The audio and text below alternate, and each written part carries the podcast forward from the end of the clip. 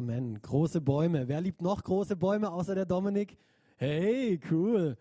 Ich zeige euch nachher ein paar richtig große Bäume. Hey, bevor wir loslegen, ich will euch kurz vorstellen, was wir für eine Themenserie haben. Der Dominik hat es mir eigentlich schon vorne weggenommen, aber das macht überhaupt gar nichts. Eben, wir nennen diese Themenserie Big Trees. Ähm, und Gott verwendet diese Metapher eigentlich ganz häufig in der Bibel, wo er von Bäumen spricht, die Schattenspenden sind, die Lebensspenden sind, die gepflanzt sind, die gewurzelt sind, die groß, die stabil, stattlich sind. Er spricht an ganz vielen Stellen davon. Das ist eigentlich eine Metapher ähm, für unser Leben, wie wir als Christen in der Gesellschaft sein sollen. Wir sollen für die Gesellschaft solche schattenspendenden, großen, stabilen, anmutigen Bäume sein. Und als Leitvers für diese Themenserie haben wir den Psalm 1 genommen. Viele von euch kennen diesen ähm, berühmten Psalm. Ich lese ihn hier vor, habe ihn nicht vorne an der Leinwand. Ähm, wie glücklich ist ein Mensch, schreibt hier David, der sich nicht verführen lässt von denen, die Gottes Gebote missachten, der nicht dem Beispiel gewissenloser Sünder folgt und nicht zusammensitzt mit Leuten, denen nichts heilig ist. Wie glücklich ist ein Mensch, hier Vers 2, der Freude findet an den Weisungen des Herrn, der Tag und Nacht in seinem Gesetz liest und darüber nachdenkt. Oh, wie kann man Tag und Nacht, ähm, während man schläft, darüber nachdenken? Oh, da bin ich noch nicht an dem Punkt. Er gleicht einem Baum, der am Wasser steht. Hier kommt jetzt dieses, dieses Bild, Vers 3. Er gleicht einem Baum, der am Wasser steht. Jahr für Jahr trägt er Frucht. Sein, Lau sein Laub bleibt grün und frisch. Was immer, oh, ich liebe diesen letzten Teil hier, was immer ein solcher Mensch unternimmt, es gelingt ihm gut es gelingt ihm gut. Ah, das ist eine, eine tolle Verheißung, die ich für mein Leben gerne in Anspruch nehmen will. Ich weiß nicht, wie es euch geht, aber wenn wir hier rausschauen später, Bäume sind ganz unterschiedlich, oder? Es gibt große Bäume, es gibt kleine Bäume, es gibt dicke, äh, dicke Bäume, dünne Bäume, Apfelbäume, ähm, Obstbäume, Tannenbäume, Korkbäume, was weiß ich, was es alles gibt. Es gibt sogar einen Studiengang, ähm, ich habe nachgeschaut, irgendwie Ar Aborgistik oder so irgendwie was. Ich sage es wahrscheinlich falsch, vielleicht, äh, vielleicht weiß es einer besser wie ich. Da, das ist das Studium für einen Baumdoktor. So, du kannst studieren, ein Baumdoktor zu werden. Ganz spannend. Ähm, und wir wollen uns anhand von dieser Themenserie ähm, der Größe des Baumes widmen. Und ich will euch hier zu Beginn ähm, ein paar große Bäume zeigen und vor allem dir, Aaron, weil du hast es letzte Woche so vermisst, ähm, diese großen Bäume zu sehen. Du hast dich richtig, oh, ich habe gemerkt, das hat dich richtig geärgert, dass wir keine großen Bäume zeigen konnten. Aber ich zeige sie euch heute jetzt. Ähm, das ist einer oder das ist der größte Baum vom Umfang her. Das ist ein einziger Baum, ein einziger Baum. Der Cashewbaum, der hat, ähm, der steht auf einer Fläche von 8500 Quadratmetern, von 8500 Quadratmetern. Und es ist ein richtiges Phänomen, weil der hat irgendwie so einen Gendefekt und der schlägt seine ähm, Äste nicht in die Luft, sondern der geht irgendwann in die Breite. Dann können die das Gewicht nicht mehr tragen, gehen in die Erde in die, und dann schlagen sie dort wieder neue Wurzeln. Und so wird praktisch aus einem Baum so etwas. Also richtig krass. Und der, der Will hat letzte Woche erzählt, eben über 80.000 Cashewkerne kommen von so einem Baum jährlich heraus. Und dann haben wir hier als zweites Bild, das ist der Baum des Lebens in Bahrain, steht der. Der ist mitten in der Wüste und die Wissenschaftler können sich nicht genau erklären, wie dieser Baum überhaupt überleben kann, weil die nächste Wasserquelle, die ist kilometerweit weg entfernt. Und so, sie haben keine Ahnung, wie dieser Baum zu Wasser kommt und er überhaupt überleben kann. Und dann auch ein sehr berühmter Baum hier, dieser Wawona-Baum, ähm, der in Kalifornien steht, oder der Tunnelbaum. Ähm, das ist ein riesen Mammutbaum in den Wäldern von Kalifornien. Riesig, oder? Da passt ein Auto durch. Ähm, gewaltig, was, ähm, was Gott so alles geschaffen hat begeistert. Und unsere Aufmerksamkeit eben wegen, während dieser Themenserie, die liegt wirklich auf der Größe des Baumes und nicht unbedingt auf dem Äußeren, sondern es geht uns mehr um das Innere, um die innere Größe, um den inneren Menschen. Wir wollen lernen, Menschen des Charakters zu sein und dafür diese tolle Metapher. Wir haben letzte Woche mit einer Frage angefangen und damit möchte ich heute auch wieder anfangen. Und die lautet, wie groß willst du werden? Wie groß willst du werden? Das ist eine Frage, die wir, die wir angefangen haben zu stellen. es geht nicht dabei darum, selbst irgendwie groß rauszukommen, sondern hier geht es darum, wir wollen, dass Gott groß rauskommt. Dass Gott groß rauskommt. Und wisst ihr, was das Coole dabei ist? Wenn wir Gott erheben, am Ende werden, wird er uns erheben. Und so in dieser Themenserie geht es nicht darum, selbst groß rauszukommen, sondern wir wollen uns anschauen, hey, wie schaffen wir es, Menschen des Charakters zu sein, innere Größe zu gewinnen, dass Gott letztendlich verherrlicht wird, dass unser Leben ein, ein, ein Zeugnis ist für ihn.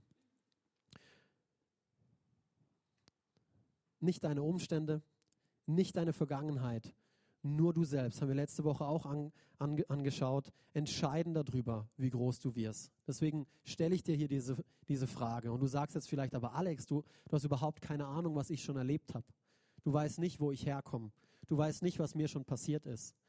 Das stimmt. Ich kenne nicht jede Geschichte von jedem Einzelnen, aber ich weiß, was mein Gott sagt. Mein Gott sagt folgendes, Epheser 3, Vers 20, Gott kann unendlich viel mehr an uns tun, als wir jemals von ihm erbitten oder uns ausdenken können. Oh, ich liebe das, ich liebe das, als wir uns erbitten oder ausdenken können. So mächtig ist die Kraft, mit der er in uns wirkt, mit der er in dir wirkt wenn du Jesus Christus, wie Dominik vorhin gebetet hat, als deinen Herrn und Erlöser angenommen hast, dann ist diese Kraft Gottes in dir, die viel größer ist wie dein Vorstellungsvermögen, wie all das, was du bitten kannst.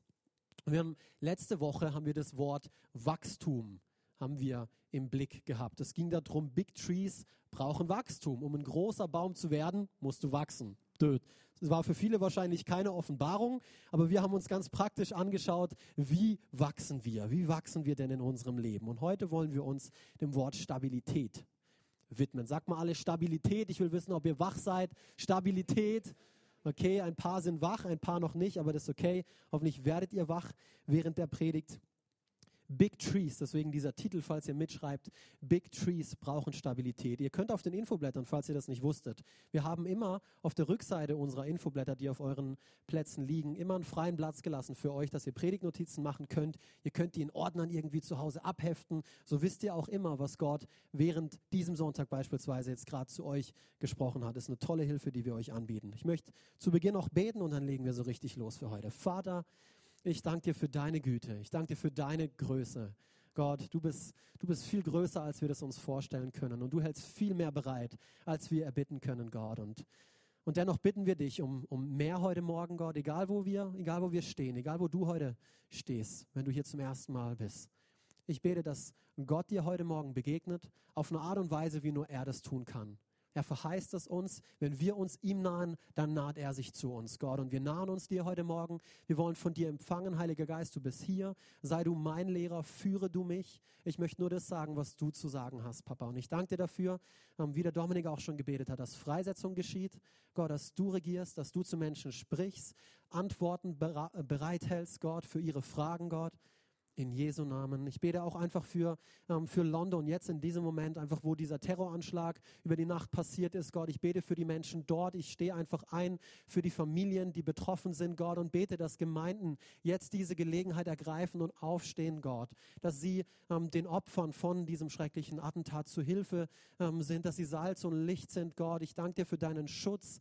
In Jesu Namen spreche ich deinen Schutz auch aus über, über all die Beteiligten und ich bete, Gott, dass du diese Menschen zu dir ziehst, Gott, in dieser, in dieser schweren Lage, Gott, dass du ihnen Hoffnung schenkst und dass du ihnen begegnest. In Jesu Namen. Amen. Amen. Schrecklich, was wieder passiert ist über die Nacht. Vielleicht habt ihr es noch nicht mitgekriegt, aber es ist wieder ein Terroranschlag stattgefunden ähm, in London. Ähm, Samstag auf Sonntag, glaube ich, war es. Schrecklich, schrecklich. Wir leben in einer Zeit, wo es viele Pro Probleme gibt, oder? Es gibt wirklich viele Probleme. Und die Menschen haben wirklich ein Problem damit, ihr Leben in, in den Griff zu bekommen. Das ist eine Tendenz, die ich auch immer wieder ähm, beobachte. Ich, wenn ich in die Gesichter der Menschen blicke, oftmals begegnet mir Müdigkeit. Mir begegnet Hoffnungslosigkeit. Mir begegnet Verzweiflung. Es ist wie, als würden sie besiegt durchs Leben gehen. Sie versuchen zwar mit allem irgendwie zurechtzukommen. Sie schauen, dass das Auto geputzt ist, dass das Auto gut gepflegt ist, dass die Rechnungen bezahlt sind vom Haus. Sie gucken sogar, dass die gelben Säcke rechtzeitig rausgestellt werden, gell? Übrigens, haben wir morgen gelbe Säcke? Nee, gell? Gut. Also, nächste Woche, weil Feiertag ist. Aber das was wirklich zählt im Leben. Das was wirklich zählt im Leben. Ehe. Wie sieht es mit unseren Kindern aus? Mit unseren Freundschaften, mit unseren Beziehungen?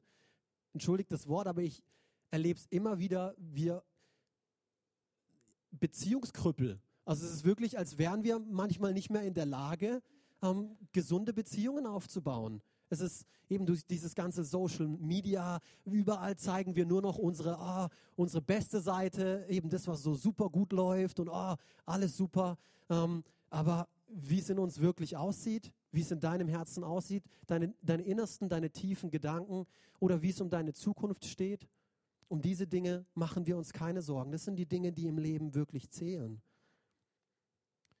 Und gleichzeitig überkommt mich dann ein bisschen Ehrfurcht, weil ich denke mir, wow Gott, was für eine Verantwortung haben wir als Gemeinde? Die Welt ist so kaputt. Die Welt hat keine Hoffnung. Sie weiß nicht, was sie tut und wohin sie sich bewegt, auf was für einen Abgrund sie zusteuert.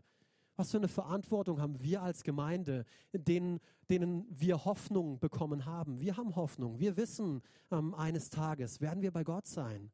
Ich habe diese innere Gewissheit, diese innere ähm, Überzeugung. Und es braucht die Welt so dringend. Und vielleicht bist du der einzige Jesus, die einzige Bibel, die dein Nachbar jemals zu Gesicht bekommt. Weil du diese Hoffnung, wie der Dominik vorhin auch gesagt hat, dieser Jesus, der lebt heute in dir, wenn du an ihn glaubst. Er lebt heute weiter in dir. Und deshalb ist es umso wichtiger, dass wir ein starkes und dass wir ein stabiles Leben leben als Gemeinden. Deswegen Big Trees brauchen Stabilität. Es ist so wichtig in so einer Welt, in der wir uns befinden. Wir wollen stabile Bäume sein, gepflanzt im Hause des Herrn. Und das Geheimnis von einem stabilen Baum liegt in seinen Wurzeln, oder? Stellt euch mal vor, also in erster Linie brauchst du Wurzeln, aber jetzt stellt euch mal vor, ein zwei Meter Mensch, wer von uns ist hier zwei Meter groß? Hätte euch alle aufstehen lassen können. Ne? stellt euch vor, ein zwei Meter Mensch mit Schuhgröße 34. Das geht nicht, oder? Meine kleine Schwester, meine zehnjährige Schwester hat jetzt äh, Schuhgröße 34 und die ist keine zwei Meter. ähm, übrigens, falls ihr das nicht wusstet, meine Frau, sie hat eigentlich Schuhgröße 48. Scherz. naja, aber stell dir das mal vor. Stell dir das vor, ein Baum ohne große Wurzeln. Dieser Tunnelbaum, den wir vorhin angeschaut haben, jetzt schauen alle auf Sarahs Füße nachher, gell? Sind die wirklich so groß?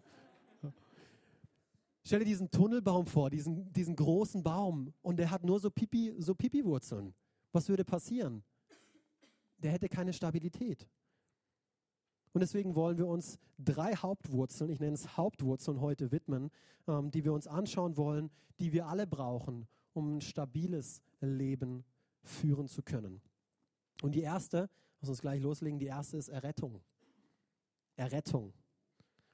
Hineingetauft in den Leib Christi, in Gottes Familie, in die Gemeinde, wie der Dominik vorhin gesagt hat.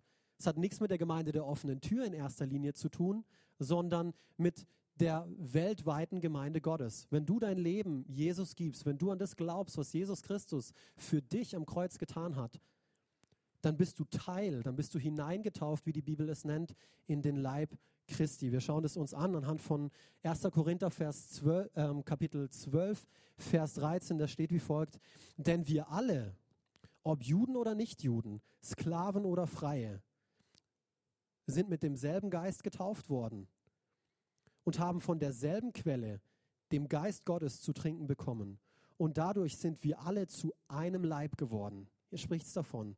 Wenn du Jesus Christus, wenn du dem glaubst, dann bist du Teil dieses einen großen Leibes, der Gemeinde Gottes. Und ich liebe es, ich habe gerade letzten Wo letzte Woche mit jemandem ähm, gebetet gehabt. Ähm, er hat einen Umzug hinter sich ähm, und er wusste nicht, ähm, ob er das überhaupt schaffen wird, ob er ähm, an dem äh, Zielort, ob er dort genügend Helfer, was war ein sehr kurzfristiger Umzug, ob er dort äh, genügend Helfer bekommen kann. Es war überhaupt nichts abgeklärt. Die hatten mehrere Tonnen, hatten sie in einem Umzugwagen und wussten nicht, oh Mann, kriegen wir das zu zweit? Er und sein Papa sind diesen Umzug gefahren, kriegen wir es zu zweit überhaupt hin? Und so, ich habe mit ihm gebetet am Telefon und ich habe für ein Wunder gebetet. Ich habe geglaubt, Gott, keine Ahnung, wie du das zustande bringst, aber ich bete, dass dort auch noch weitere helfende Hände da sein werden, dass dieser Kerl mit seinem Papa dann nicht alleine ähm, diesen Tonnenumzug stemmen muss. Und ich war so begeistert. Zwei Tage später habe ich ihn dann getroffen und er hat mir gesagt, Alex, Ähm, eben dort waren fünf, sechs ähm, Leute mit dem Pastor der Gemeinde dort ähm, und die haben gesagt, hey, wir sind doch alle, wir sind doch alle eine große Familie. Natürlich, komm, helf mir mit. Die kannten diese ähm, Leute überhaupt gar nicht, aber ihre Antwort hat mich begeistert und unterstreicht diesen Punkt. Hey, wir sind doch alle Teil einer großen Familie. Und das fand ich toll. Das fand ich toll. Galater 3, Vers 26 bis 27. Ihr alle seid also Söhne und Töchter Gottes, weil ihr an Jesus Christus glaubt. Also es wird nicht unterschieden hier zwischen irgendeiner ähm, Herkunft, zwischen irgendetwas, was du getan oder nicht getan hast, irgendwie einer Abstammung, von der du bist. Ihr alle seid äh, Söhne und Töchter Gottes, weil, das ist die Bedingung, weil ihr an Jesus Christus glaubt und mit ihm verbunden seid. Denn ihr alle, die ihr in Christus hineingetauft seid, ihr habt Christus angezogen. Und ich liebe dieses Bild ähm, hier auch wieder von etwas anziehen. Also wir haben Christus angezogen. Auch die Jünger Jesu, vielleicht wusstest du das nicht, aber mich hat es wieder neu begeistert, das zu lesen. Auch die Jünger Jesu mussten die erste geistliche Erfahrung, hier diese von, von der Errettung, von der wir sprechen, auch sie mussten sie machen. Die mussten es für sich persönlich in Anspruch nehmen. Ich zeige es euch in Johannes ähm, Kapitel 20, Verse 19 bis 22. Am Abend diesen ersten Tages der Woche trafen die Jünger sich hinter verschlossenen Türen. Also kurz zur Vorgeschichte. Ähm, Jesus Christus wurde kurz davor gekreuzigt. So er starb, wurde begraben und die Jünger, die hatten Angst, weil die wurden jetzt verfolgt. Die hatten Angst, ähm, dass so wie Jesus sterben musste, sie jetzt auch dran glauben mussten, weil die sind Jahre davor mit ihm rumgezogen ähm, und die hatten Angst, dass es jetzt auch sie erwischt. Und so was machen sie? Ähm, sie haben sich natürlich verschlossen und haben Angst gehabt, oh nein, was, was, was, was wird passieren? Doch hier, Jesus, drei Tage später, Jesus ist auferstanden und ich liebe das. Die Bibel ist eigentlich so lustig, wir müssen nur den Humor entdecken. Plötzlich stand Jesus mitten unter ihnen und sagt, hey, Friede sei mit euch, oder? Das kennt ihr, dieses Bild von Jesus. Friede sei mit euch, sagte er. Der hat sicherlich nicht so uncool gemacht. Ähm, Jesus hat sicherlich ähm, innerlich gelacht dabei, weil der kam durch die verschlossenen Tür. Plötzlich war er da, buff. Und was denkst du, wenn Jesus heute zu dir kommen würde durch die verschlossene Tür? Du würdest auch erstmal einen Schock bekommen, oder? Aber so war das bei den Jüngern. Lesen wir weiter. Vers 20. Und nach diesen Worten zeigte er ihnen seine Hände und seine Seite. Er hat gemerkt, oh wow, die glauben mir nicht, die denken, ich bin ein Geist. Ähm, aber er hat ihnen die Hände und die Seite gezeigt, ähm, wo seine Nägel ähm, durchgestochen wurden, wo der Speer reingestochen wurde. Und dann haben sie realisiert, oh, das ist unser Herr, das ist Jesus. Und plötzlich waren sie erfüllt mit Freude, als sie ihn gesehen haben. Und wieder sprach er zu ihnen, hey, Friede sei mit euch. Und hier gibt er ihnen gleichzeitig einen Auftrag, wie der Vater mich gesandt hat, so sende ich euch. Und hier kommt der, der Schlüsselvers. Dann, in dem Moment, dann hauchte er sie an und sprach, empfangt den Heiligen Geist. Das ist der Punkt, an dem selbst die Jünger ihre Vergebung für die Sünden empfangen haben, Errettung erlebt, erlebt haben. Und du sagst es, ja, aber Alex, die sind doch drei, sind doch über dreieinhalb Jahre mit ihm ähm, gewandelt. Warum brauchen die überhaupt Errettung? Ja, Jesus ist bis zum damaligen Zeitpunkt noch nicht gestorben für ihre Sünden. So sie mussten das auch noch für sich in Anspruch nehmen. Und das war der Moment, an dem sie den Heiligen Geist empfangen haben. Und das will ich hier auch ganz klar anhand von der Bibel ähm, zum Ausdruck bringen. In dem Moment, wo du an Jesus Christus glaubst, empfängst du den Heiligen Geist.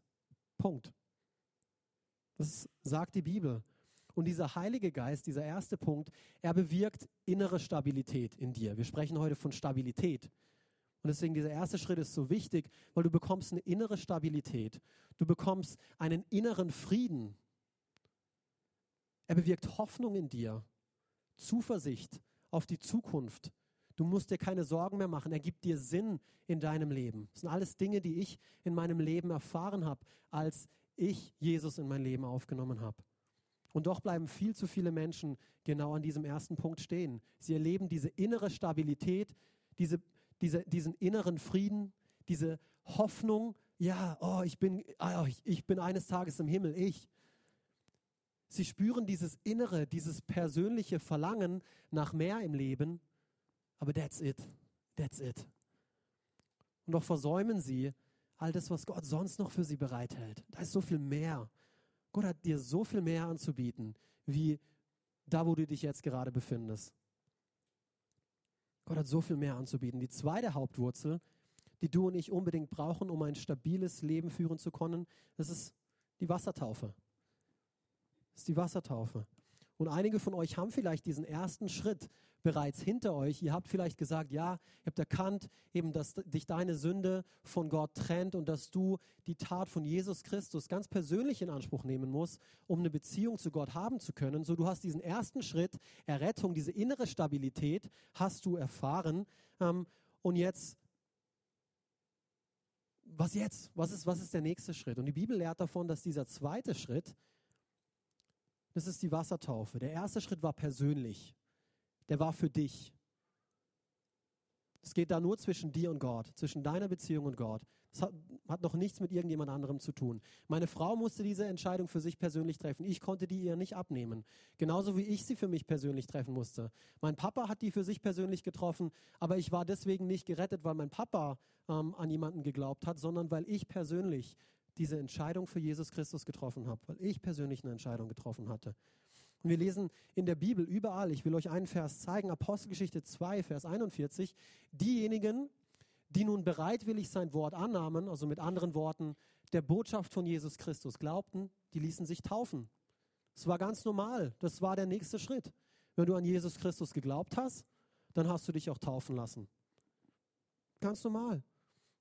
Weil irgendwann kommt der Punkt, wo diese persönliche, diese private Entscheidung, ähm, diese Herzensentscheidung, die du getroffen hast zwischen dir und Gott, an dem sie öffentlich werden muss. Und ich liebe das Beispiel von einer Hochzeit, weil genau deshalb haben wir nicht einfach nur ähm, oder haben meine Frau und ich nicht einfach nur eine heimliche Eheschließung irgendwo, dass niemand mitkriegt, dass wir hier jetzt eins sind, ähm, sondern wir haben eine Feier gemacht, wir hatten eine Zeremonie, wir haben es öffentlich gemacht. Deswegen trage ich diesen Ring hier. Ich will es nicht verstecken, sondern ich will, dass jeder weiß, ich bin nicht mehr zu haben. Ich habe diese eine Frau. Ich habe diese eine Frau. Deswegen mache ich es öffentlich und nicht, oh ja. Und ich, ich habe von Leuten gehört, die, die lassen ihren, die ändern ihren Namen nicht, weil sie, ähm, weil es könnte ja sein, dass es nicht klappt, wenn sie in die Ehe gehen. So, ich behalte lieber meinen Namen, ähm, dass falls es nicht klappt, ähm, dann ähm, eben habe ich den ganzen Stress mit dem Papier und was weiß ich, auch immer. Die haben völlig falsches Verständnis von, von Ehe. Völlig falsches Verständnis. Und so irgendwann muss dieser, dieser innere Schritt, es hat etwas mit Ernsthaftigkeit zu tun, wenn du es öffentlich machst. Das ist etwas, wo du sagst, hey, wisst ihr, Jesus, Jesus war bereit, sich anspucken zu lassen. Jesus war bereit, sich schlagen zu lassen. Jesus war bereit, einen Tod zu sterben für dich und mich, den er nicht verdient hat. Er hat dieses Verbrechen nicht begangen, für das er angeklagt wurde, doch er war bereit, das zu tun. Er war bereit, diese, diese Scham auf sich zu nehmen. So, und wenn ich mir das klar mache, hallo, dann, ich will es auch nicht länger verstecken. Come on. Wenn Jesus das für mich getan hat, dann will auch ich öffentlich sagen, ich stelle mich zu diesem Jesus. Das ist das, was die Wassertaufe tut. Es ist ein öffentliches Bekenntnis, hey, ich gehe all in. Ich stelle mich zu diesem Jesus. Er hat sich vor über 2000 Jahren zu mir gestellt und jetzt stelle ich mich zu, zu ihm. Wir brauchen uns nicht schämen. Musst du im Wasser getauft sein, um in den Himmel zu kommen? Nein. Das ist eine separate Entscheidung. Das will ich ja auch ganz klar sagen. Viele, einige Denominationen lehren das. Du musst die Wassertaufe erleben, damit dir deine Sünden vergeben. Aber das steht nirgendwo in der Bibel. Das findest du in der ganzen Bibel nicht, dass die Wassertaufe deine Sünden vergibt. So allein dein Glaube an Jesus Christus rettet. Aber dieser zweite Schritt, wo du das Persönliche öffentlich machst, der ist genauso wichtig. Und ich will euch mit dem folgenden Vers keine Angst machen und doch will ich euch diese Wichtigkeit, diesen, diesen zweiten Schrittes verdeutlichen. Matthäus 10, Verse 32 bis 33. Wer sich vor den Menschen zu mir bekennt, zu dem werde auch ich mich vor meinem Vater im Himmel bekennen. Hier spricht Jesus. Wer mich aber vor den Menschen verleugnet, den werde auch ich vor meinem Vater im Himmel verleugnen.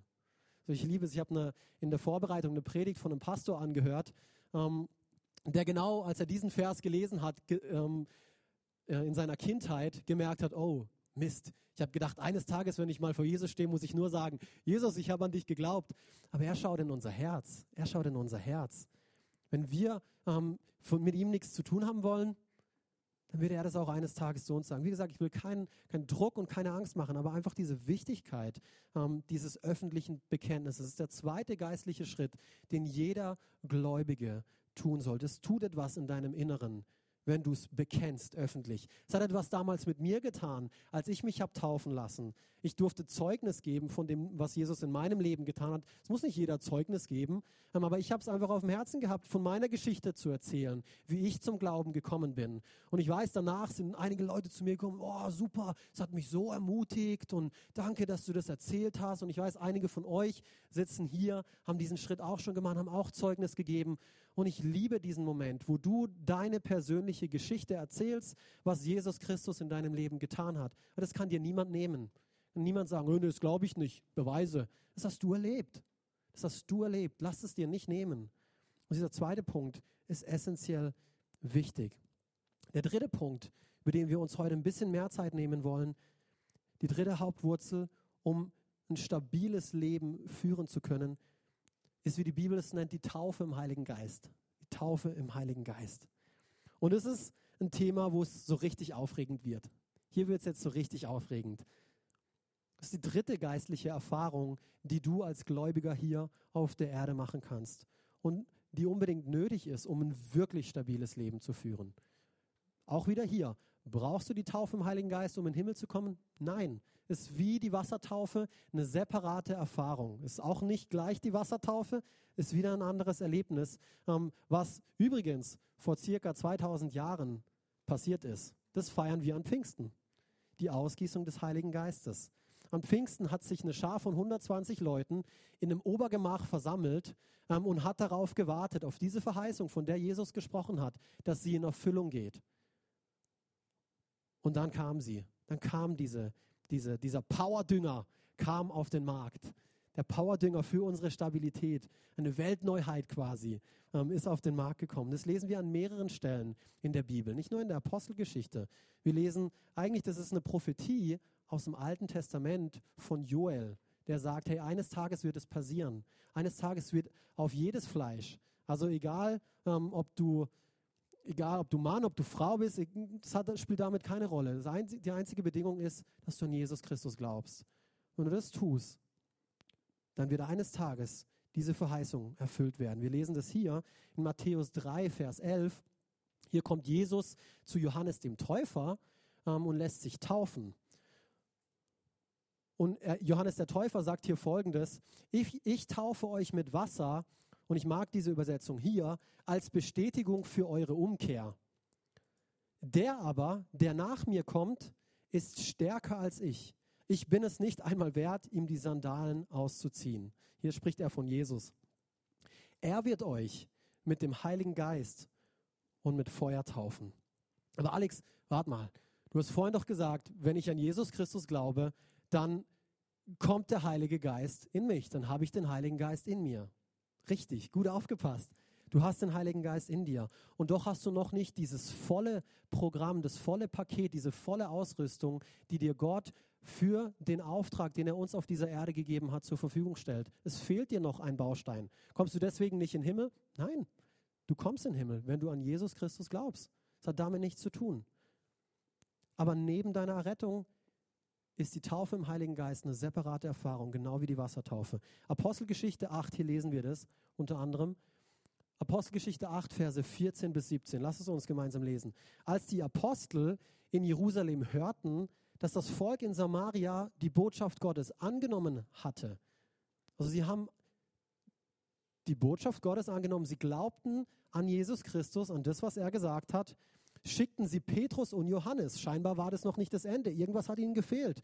In Samaria angekommen, beteten die beiden für die neuen Gläubigen, hier sehen wir es nochmals, damit sie den Heiligen Geist empfangen. Bis dahin war der Heilige Geist nämlich noch auf keinen von ihnen herabgekommen. Ist auch hier wichtig. Ich werde nicht auf, die, auf diese Präpositionen etc. eingehen. Das ist wichtig. Wir hatten es vorher von dem Heiligen Geist in uns und jetzt sprechen sie vom Heiligen Geist auf uns. Das ist, da ist ein Unterschied. Sie waren nur auf den Namen von Jesus, dem Herrn, getauft worden. Petrus und Johannes legten den Gläubigen nun die Hände auf und sie empfingen den Heiligen Geist. Ja, wie zweimal den Heiligen Geist empfangen? Nee, ist eine andere Erfahrung. Die haben an Jesus Christus geglaubt, so sie waren gerettet, reingewaschen von ihrer Schuld, ähm, eine Beziehung zum himmlischen Vater, aber sie hatten noch nicht diese volle Ausstattung, die Jesus ihnen verheißen hat, ähm, dass sie kommen wird. Eines Tages kommt sie. Und doch, ich weiß, dieses Thema ist bei vielen Christen umstritten. Ich weiß nicht, mit was für einer Einstellung du jetzt gerade hier sitzt, nachdem du gehört hast, Taufe im Heiligen Geist. Mm, okay, mal schauen, was er mir zu sagen hat über dieses Thema. Manche Christen ähm, sind sehr skeptisch über dieses Thema. Manche Christen überbetonen es. Wow, da ist so viel Schund damit getrieben worden. Und manche denken, was soll ich überhaupt glauben? Keine Ahnung. Ähm, ja, weiß nicht, was sagt die Bibel zu dem Thema? Sind da völlig, ja, völlig lustlos darüber. Aber lasst uns hier gemeinsam Lukas 24, Vers 47 lesen. Hier spricht Jesus. Ich werde den Heiligen Geist zu euch herabsenden, den mein Vater euch versprochen hat. Ich bin es, der ihn senden wird, sagt er, und mein Vater hat es euch versprochen, dass es eines Tages passieren wird. Bleibt hier in Jerusalem, bis ihr diese Kraft von oben empfangt. Das Interessante an diesem Bibelvers ist, ähm, die Evangelien diese vier verschiedenen Augenzeugen berichten. Ähm, Markus, Johannes, Lukas und Matthäus sprechen teilweise von denselben Geschichten, aber sie ähm, decken immer wieder andere Details auf. Und so, was wir vorhin in Johannes 20 gelesen haben, das ist dieselbe Geschichte hier in Lukas 24. Und in Johannes 20 haben wir vorhin gesehen, die Jünger haben bereits den Heiligen Geist empfangen und doch sagt Jesus hier in Lukas 24, hey, bleibt in Jerusalem, bis ihr diese Kraft vom Heiligen Geist empfangt. Also scheinbar ist da mehr. Scheinbar ist da mehr. Apostelgeschichte 1, Vers 8. Aber wenn der Heilige Geist auf euch herabkommt, hier erfahren wir wieder ein bisschen mehr, werdet ihr mit seiner Kraft ausgerüstet werden. Und das wird euch dazu befähigen. Hier ist der springende Punkt. Da nehmen wir uns ein bisschen Zeit dazu. Das wird euch dazu befähigen, meine Zeugen zu sein in Jerusalem, in ganz Judäa und in Samarien und überall sonst auf der Welt, selbst in den entferntesten Gegenden der Erde. Fakt ist, Jesu letzte Worte, und ich weiß nicht, wie es euch geht, wenn ihr auf dem Sterbebett liegt, eure letzten Worte, die wählt ihr mit Bedacht. Die haben Kraft.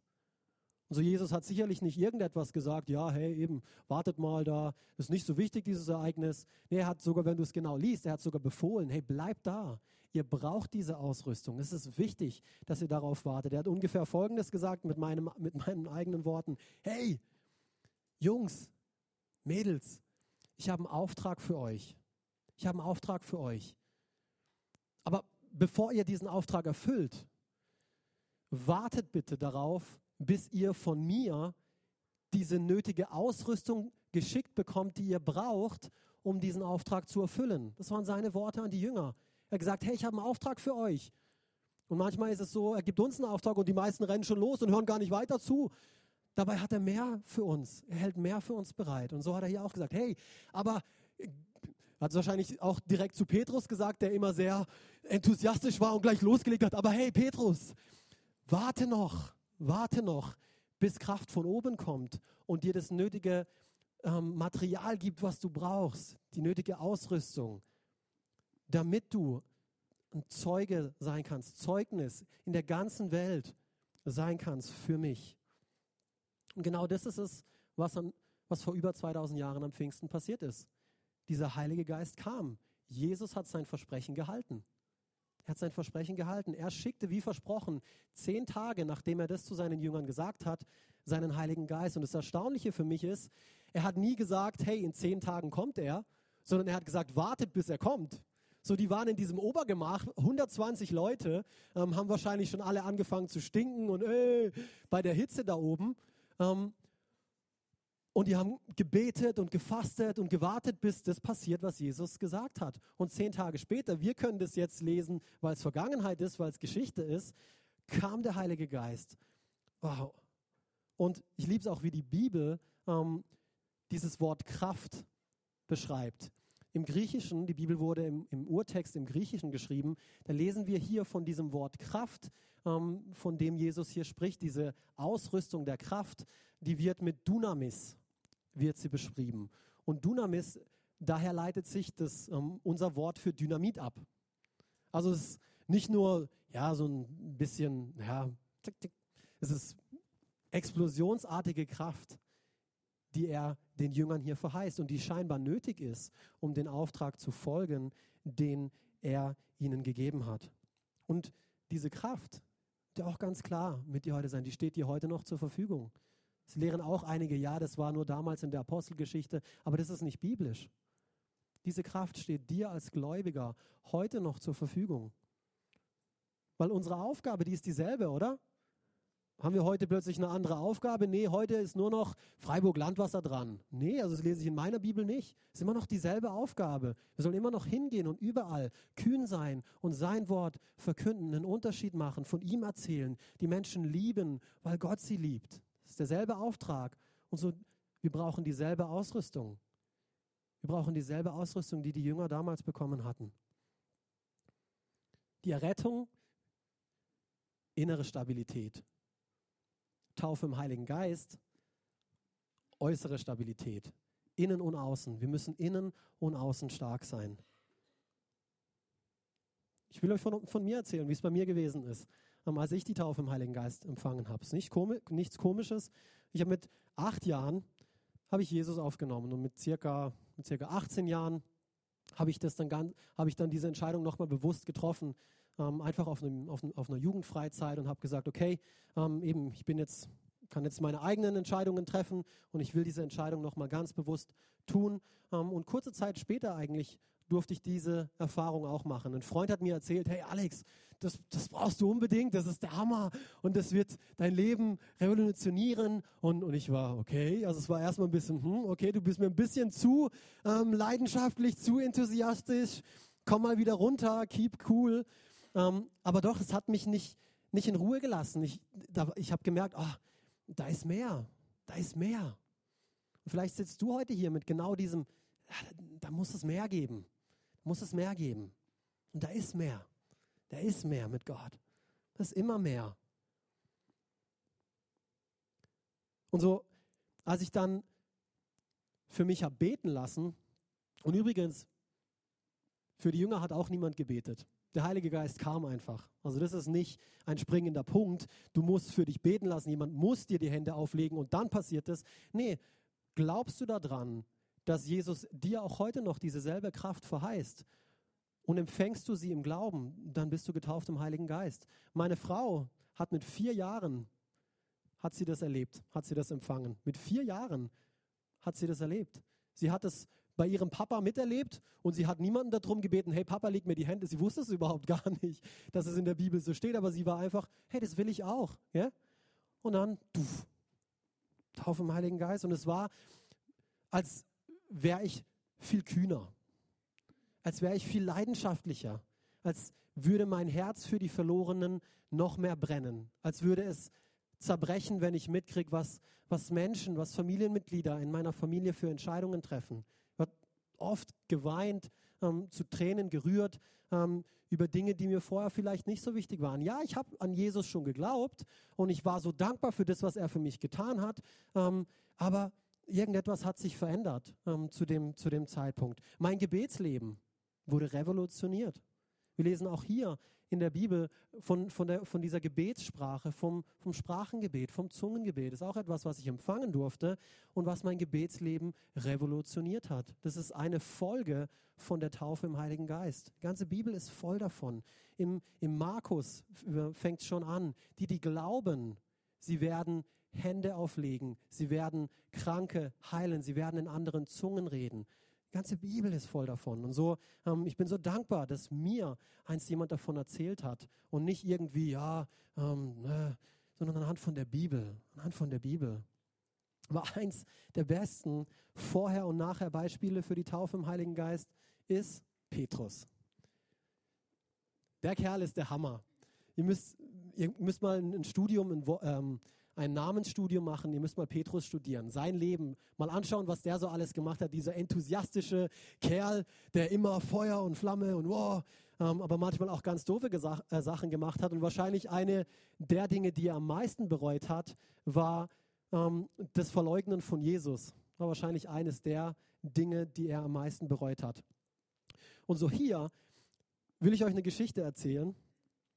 Apostelgeschichte 2, Verse 14. Also das war genau unmittelbar, nachdem der Heilige Geist ausgegossen wurde, die Jünger angefangen haben, in Sprachen zu beten und die Leute gesagt haben, ah, was sind denn das für komische, was geht denn da ab? Sind die betrunken? Die haben drüber gespottet. Die haben gesagt, ah, was, wie geht denn das, dass die alle plötzlich in anderen Sprachen reden? Irgendwas ist hier ganz komisch. Ähm, und Petrus stand auf und hat angefangen, hier lesen wir es, da trat Petrus mit den elf anderen Aposteln vor und rief der Menge zu, hört zu, ihr jüdischen Männer und ihr Einwohner Jerusalems. Ich will euch etwas sagen. Und ich lese jetzt nicht die komplette Predigt von ihm, ähm, die, die anderen 30 Verse. Ich weiß, ihr seid mir dankbar dafür. Ähm, aber ich will das Endergebnis lesen von der Botschaft, die er gebracht hat. Vers, ein, oh, Vers 41 steht hier mit dabei. Viele nahmen die Botschaft Gottes an, die Petrus ihnen verkündete und ließen sich taufen. Durch Gottes Wirken wuchs die Gemeinde an diesem Tag um etwa 3000 Personen. So dieser selbe Petrus, der äh, noch einige Wochen vorher Angst hatte, einer Person zu sagen, dass er an Jesus Christus glaubt, dass er ähm, sein Nachfolger ist. Dieser selbe Petrus hatte nach dieser Erfahrung mit dem Heiligen Geist plötzlich eine Kühnheit in sich, dass er aufgestanden ist und gesagt hat, so ist es. Jesus, er hat die ganze Story erzählt. Jesus Christus kam auf diese Erde. Er starb für deine Sünden. Er ist wieder auferstanden, damit du eine Beziehung zu Jesus Christus hast. Er hat mit Autorität, er hat mit Vollmacht, er hat mit Leidenschaft gesprochen. Und Jesus war, und die Jünger waren, nicht alle waren gelehrt. Nicht alle waren ausgebildet in den Schriften und so. Das hat die Leute verwundert. Woher wissen sie so viel über die Schriften? Wie kann das sein? Aber das war, weil diese Befähigung, diese Ausrüstung, diese Kraft vom Heiligen Geist auf ihnen war. Diese Kühnheit, diese Leidenschaft kam. Das ist etwas, was, was wir dir heute anbieten wollen, nach dem Gottesdienst. Wenn du sagst, ja, hey, ich möchte das auch. Ich habe ähm, mich bereits zu Jesus bekannt. Ich habe sogar auch die Wassertaufe ähm, mitgenommen. Ich merke, da ist Stabilität schon vorhanden, aber irgendwie, es fehlt mir was. Nach dem Gottesdienst bieten wir dir die Gelegenheit an. Unser Gebetsteam wird hier vorne sein. Wir wollen gemeinsam mit dir beten, dass du auch diese dritte geistliche Erfahrung für dich in Anspruch nehmen kannst. Gehört dir als Gläubiger. Ich möchte mit dieser Frage, mit der wir anfangs begonnen haben, möchte ich heute beenden. Wie groß willst du werden? Es liegt an dir. Es liegt an dir. Gottes Wort ist dasselbe, gestern, heute und in Ewigkeit. Gibt schon seit 2000 Jahren die Bibel. Aber machst du es persönlich? Willst du diesen allerersten Schritt für dich heute persönlich machen? Willst du ihn als dein Herrn und dein Erlöser annehmen? Nicht, weil dein Papa glaubt, nicht, weil du in die Kirche gehst, nicht, weil du die Bibel liest, sondern weil du glaubst an Jesus Christus, weil du in deinem Herzen glaubst und mit deinem Mund bekennst dieser, diese erste Wurzel, innere Stabilität. Vielleicht hast du heute erkannt, dass dir Stabilität komplett fehlt. Das ist der erste Schritt dazu. Vielleicht hast du versucht, dein Leben auf deine Art und Weise zu leben, es richtig zu machen, richtige Entscheidungen zu treffen, ein guter Mensch zu sein. Aber es gelingt dir nicht. Du versagst immer wieder und immer wieder. Und der Grund dafür ist, ohne Gott keine Wurzel. Ohne Gott keine Wurzeln. Und so möchte ich dir hier am Ende des Gottesdienstes auch die Gelegenheit für diese erste Entscheidung, diese erste Wurzel geben, der Errettung. Die Bibel macht hier keine Ausnahmen, keine Unterschiede. Du musst, du musst dich nicht erst ändern. Und das ist das, was ich so liebe. Du kannst vor Gott kommen, so wie du bist. Und als ich das damals gecheckt habe, ich muss nicht erst meine Vergangenheit bereinigen und schauen, dass ich all den Mist, den ich verzapft habe und gemacht habe, dass ich damit im Reinen bin, sondern ich habe erkannt, Gott, ich brauche dich. Ich schaffe das alleine nicht. Ich komme vor dich, so wie ich bin. Ich verstecke mich gar nicht. Du siehst hier all die Bereiche, die schief laufen, die drunter und drüber gehen. Ich krieg's einfach nicht gebacken. An den Punkt musst du kommen. Und wenn du das heute festgestellt hast, dass du dich dass du an diesem Punkt angekommen bist, dann möchte ich dir Hoffnung machen, weil da musst du nicht bleiben. da musst du nicht bleiben. Und ich möchte dir die Gelegenheit anbieten, einfach diesen ersten Schritt im Glauben zu gehen der einen Einfluss auf den Rest deines Lebens haben wird. Und mit allen Augen zu, jetzt hier am Ende des Gottesdienstes. Das ist immer eine persönliche Entscheidung. Es geht hier nicht um deinen Nachbarn, es geht hier nicht um deine Familie, es geht hier um dich. Ich spreche dich jetzt ganz persönlich an. Möchtest du diese Entscheidung treffen? Möchtest du das, was Jesus Christus für dich getan hat, in Anspruch nehmen? Sei es zum allerersten Mal oder wie ich das damals auf dem Jugendcamp erneut einfach festmachen wollte, ja Gott, all in, all in. Mein Leben gehört dir. Wenn es dich betrifft, lass es mich ganz kurz mit erhobener Hand wissen. Keiner schaut rum. Ähm, dann möchte ich mit dir gemeinsam beten. Ich rufe dich nicht nach vorne. Du schließt dich auch nicht der Gemeinde hier an. Es ist einfach eine Entscheidung zwischen dir und Gott.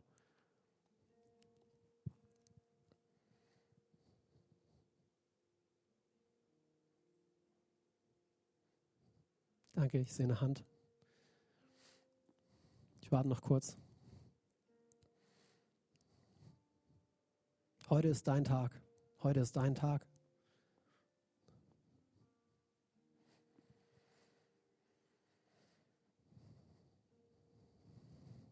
Gemeinde, lass uns diese Person unterstützen. Und wenn du deine Hand nicht gestreckt hast, hey, das ist nicht das, das, was in deinem Herzen ist.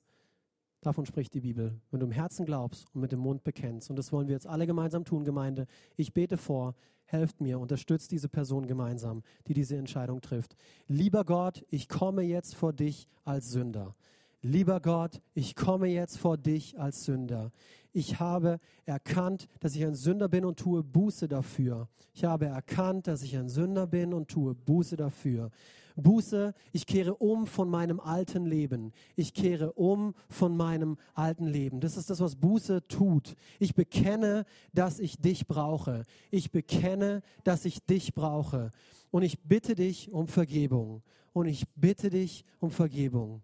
Jesus, ich danke dir, dass du für meine Sünden gestorben bist. Jesus, ich danke dir, dass du für meine Sünden gestorben bist. Du bist der Weg, die Wahrheit und das Leben. Du bist der Weg, die Wahrheit und das Leben.